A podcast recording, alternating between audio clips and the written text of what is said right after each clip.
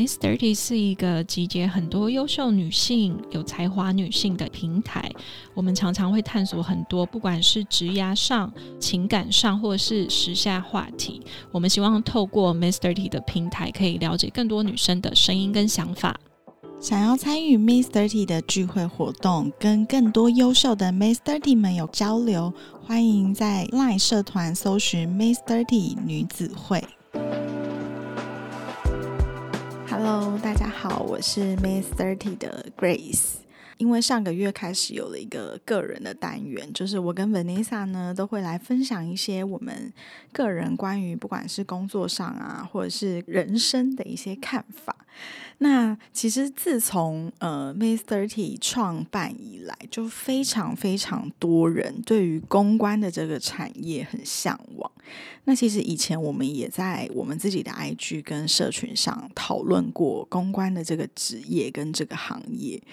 但是是呢，我发现还是有很多社会新鲜人，比如说我其实呃今年年初的时候有回我的母校福大去分享了，嗯，就是 May Thirty 的这个平台，然后再加上我们的品牌，那我也稍微介绍了一下公关的这个产业跟这个行业，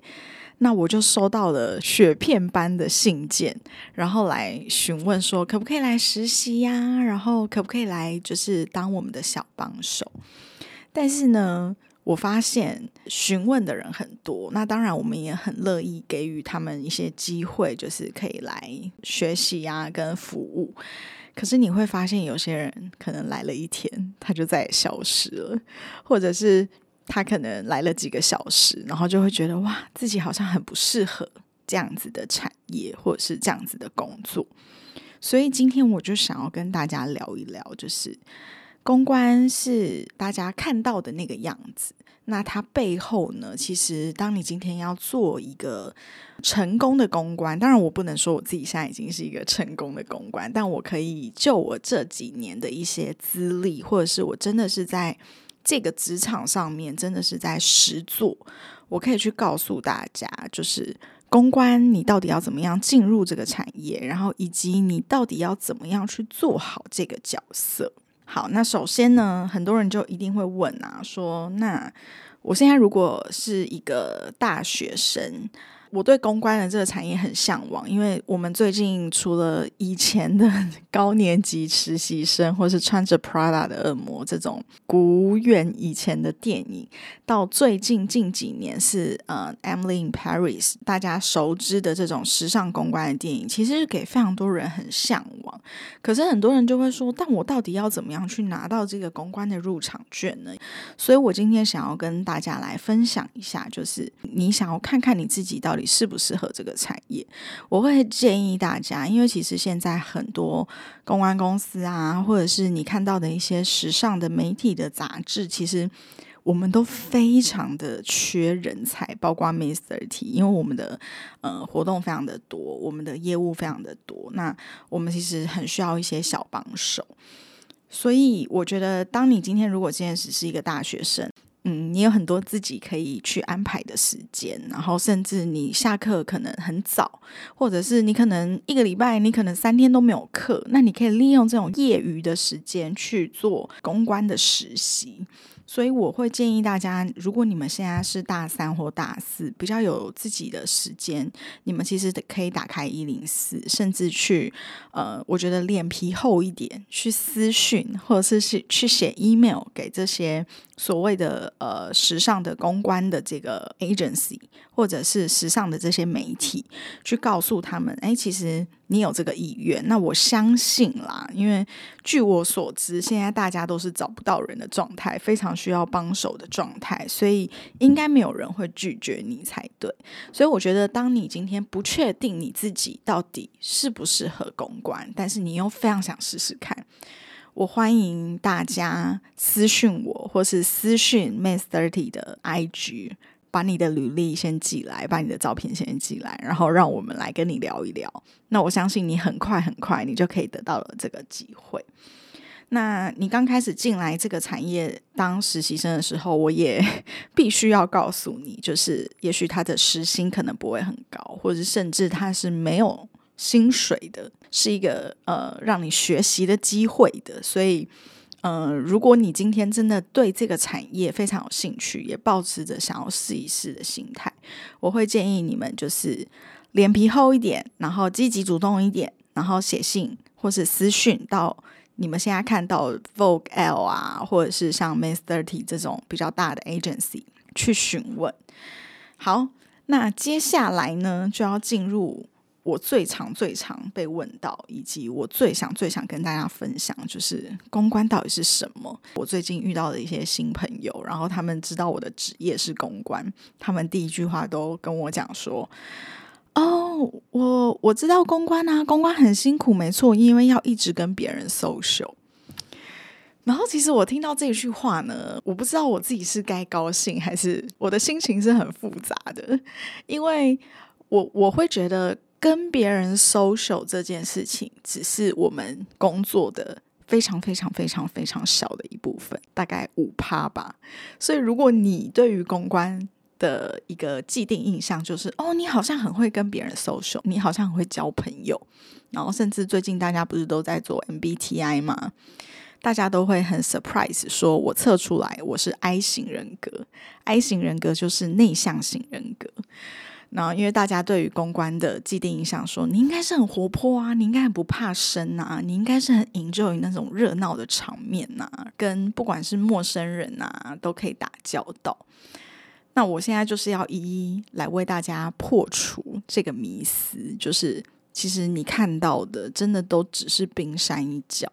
真正的公关到底要做什么呢？其实对我来说啊，公关它是一个帮助品牌跟大众还有媒体沟通的一个非常非常重要的桥梁。比如说好了，呃，今天我的客户他其实是是在卖一件衣服，其实也没什么特别的，但是它最大的亮点就是它是全黑的品牌。你举凡看到的，比如说，呃，他把冰淇淋变成黑的，我们既定印象的泰迪熊变成黑的，他把篮球变成黑的，所有东西都把它变成黑的，然后把它黑化。那我身为他的公关，我的角色是什么？公关的角色就是我要做足功课，我要抓出这个品牌的亮点。他黑化所有的东西，包括香槟，包括麦当劳。的包装薯条等等的，除了黑化这件事情，那它还有什么吸引人的？OK，那我可以去告诉大家，它更吸引人的地方是，其实它的这个创办人是一个法国的犹太人。那他在还没有把这些东西实体化之前，他在社群上的追踪。人数就已经超过两百多万了，那他怎么做到的？就是因为他运用了他的创意，跟他这个很会擅长运用这个 AI 绘画或者是黑化的这个美感，去吸引到别人。所以他把他的商品食品化的时候，就会让他的粉丝想要去购买。所以我要去把这。背后的故事去讲出来。我刚刚讲的这个例子的的重点是什么？就是当今天你是公关，你要去行销，你要去沟通这个商品的时候，你必须要充分的了解这个品牌，以及你必须要换位思考。就是你今天不能一直把你自己当成一个嗯局外人的角色，你今天要把它当做今天，如果这个品牌是你自己的品牌。你到底要怎么样去告诉大家它到底有多好？它的特别的地方在哪里？它特色是什么？所以我觉得，嗯，公关在操作品牌的第一步，其实就是做足功课，然后了解品牌跟换位思考。我常常会说，公关其实是一个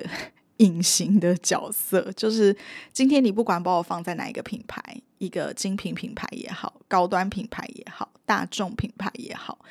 其实我就是中间的那个沟通的桥梁，我必须把自己隐藏起来。所以公关，你有的时候看到它好像很光鲜亮丽，好像那个光芒万丈，但是其实呢，我觉得公关必须还有一个特质，就是你必须懂得怎么样收敛自己。我主要是希望可以把这个品牌发扬光大。再来呢，我觉得公关还有另外一个最重要的角色，就是你的创意。很多人会说，嗯，在做行销啊，很需要创意。那其实我觉得公关跟行销现在在台湾，我觉得应该是全世界吧，已经融为一体了。就是公关它不是只是呃只在做，比如说新闻稿啊等等的，其实。创意的这个部分也是我们呃一直要去提升自己的这个能力。就像为什么我很常去参加一些活动，或是我很喜欢去逛一些画展啊，或是去看一些国外的新闻啊、文章啊、影片啊等等的，因为我觉得当今天所有的人都在行销一件事情，都在办活动。可是你到底要用什么样的方式去吸睛，然后让人家有 surprise 的感觉？这个就是回到你自己本身，就是你要怎么样去提升你自己的能力。你必须把自己的创意啊、想法啊，将品牌跟商品透过活动，或是透过新闻稿，因为其实新闻稿。我不知道，嗯，大家有没有注意到？你如果现在看，可能三五年前的新闻稿跟现在的新闻稿有蛮多的不一样。因为以前我们在被训练写新闻稿的时候，其实都是有一个框架的。我还记得那时候我的前辈告诉我说，你在写新闻稿的时候是要有一个倒三角的概念，就是把最吸睛的地方放在最上面，然后下面是一些最不重要的资讯，然后你里面的用字遣词要怎么样？当然，我觉得这个大的框架是不会变的。比如说，我们最在意的就是一篇新闻稿里面，你不能出现太多重复的字；再来就是一定不能有错字嘛；然后再来就是你的用字一定要很精准，不能有错误的成语的运用。像以前我记得某一个政治人物，好像把罄竹难书当成一个正面的词，这个就是。你在写新闻稿非常忌讳的，可是我现在会觉得，呃，这一两年在下标的时候，用一些比较创意的方式，或是跟着时事的方式，让人家会有兴趣。创意这件事情不是只运用在办活动上面，其实这个对于你在写新闻稿啊，或者是主持人讲稿啊这个部分也有很大的帮助。对，很多人就会来问一个问题，就是。这个不管是客户啦，或者是今天是一个刚进入公关产业的人，就会问说：“哎，那我办这场公关活动，我的效益是什么？它可以马上为我带来业绩吗？”好，在这边我就是必须跟大家说，就是公关活动呢，它的目的是去传播这个品牌，去提升这个品牌的知名度。但是它的销售业绩是不会立即马上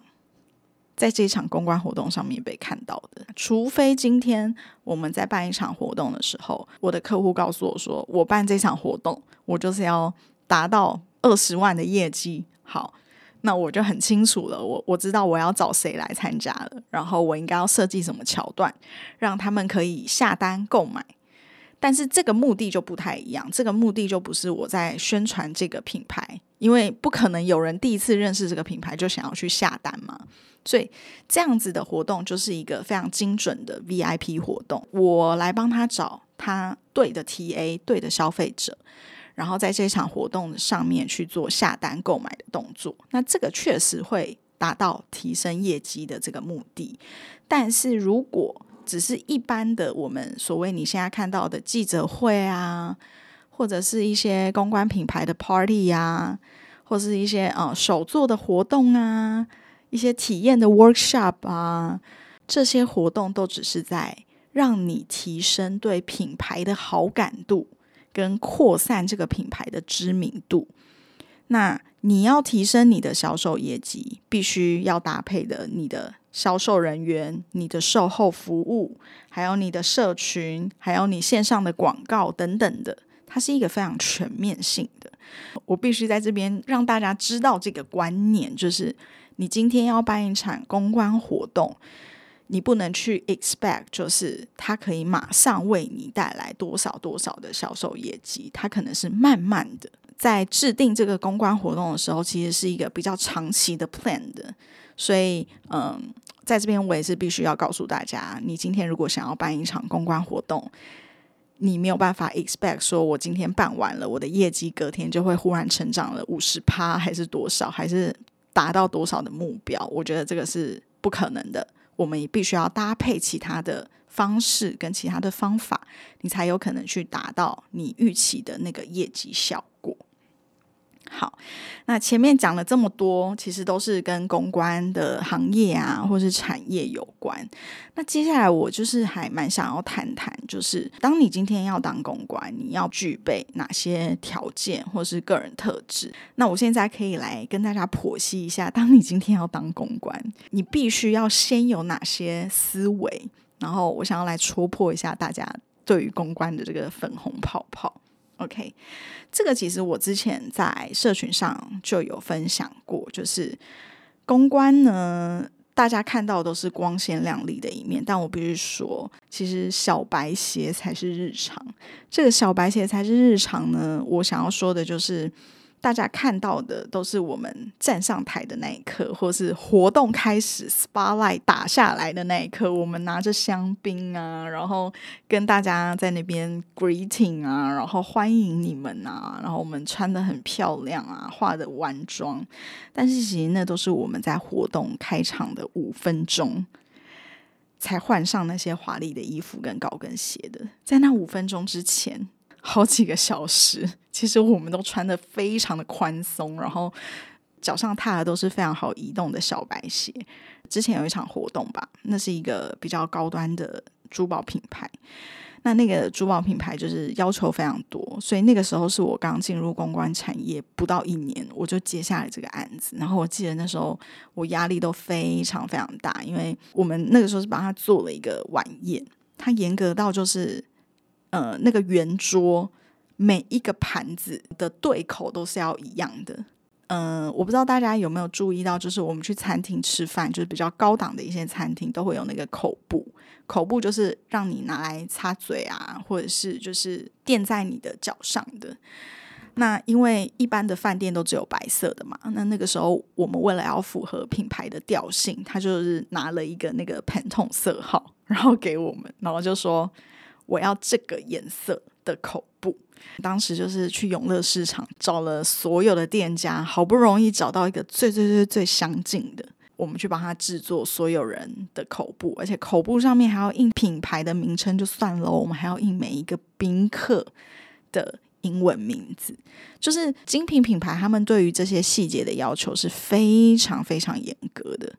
所以那个时候我的压力就非常非常大，所以可想而知嘛，在活动之前，我们是去检查的非常仔细，不允许有任何任何一个差错。我们在呃活动之前，其实我们就像工人一样，我们不管是男生女生，你都要去搬那些重物啊，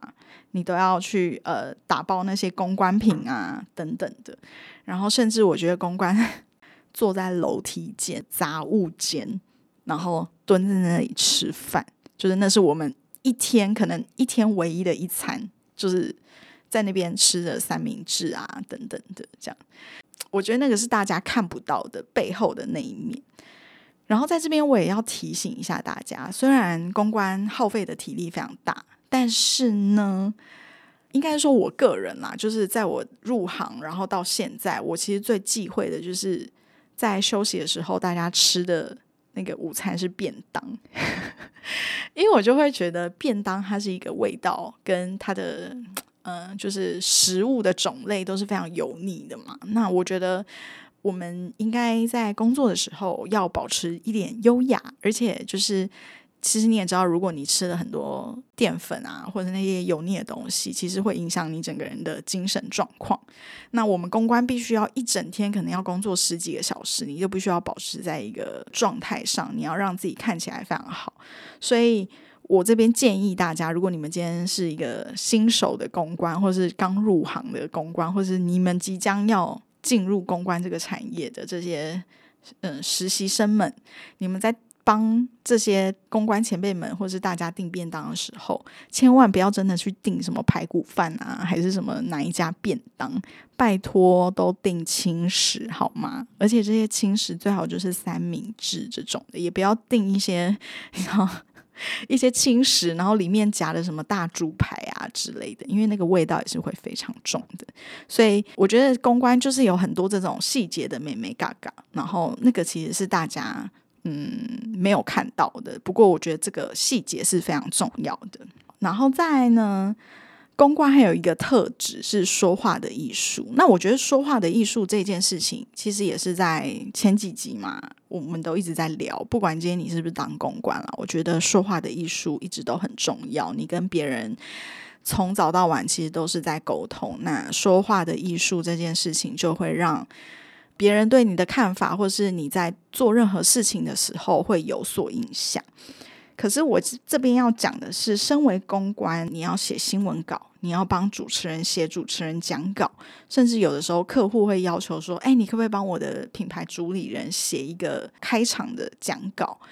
其实这些都是说话跟写作的能力的逻辑是非常重要的，就是你不可以漫无目的的，或者是你不能不言之有物，你要在比如说短短的三分钟之内，你要把你想要说的话。要表达的够清楚，所以你要怎么训练自己的文笔跟逻辑呢？其实我这边非常建议大家可以多看书，然后看文章。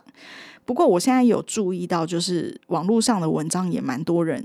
写的蛮词不达意的，或者是说他甚至有很多错字。所以我建议大家是可以看一些比较资深作家的文章，比如说像我觉得吴淡如，或是我自己是还蛮喜欢看一些，比如说。御姐爱，我不知道现在 年轻人还知不知道他。不过他以前写的一些文章，嗯，是很白话没有错，但是我觉得至少是非常有逻辑的。他可以运用他自己的话去告诉你他想要传达的知识，他想要传达的讯息。那像吴淡如，我觉得很好的是他呃运用了很多成语，那这个成语也不是艰深到可能大家听不懂。可是我觉得至少它可以提升你整个专业度，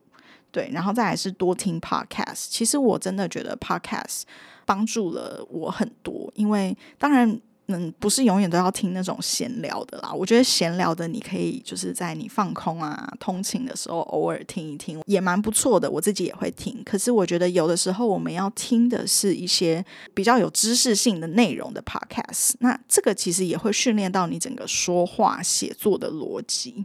所以我会建议大家，就是你们可以透过看书、看文章、听这些 podcast 来看别人去怎么诉说一件事情或是一个故事，他们怎么样去梳理整个脉络的，就是这个逻辑他们是怎么去做到的。因为当你今天如果你真的要当一个公关，你要去下笔，你要去下标，你要去呃写讲稿的时候，你就会发现其实不是这么简单。好，那再来呢？说到了公关，我觉得还有一个特质，其实是也是非常重要的，那就是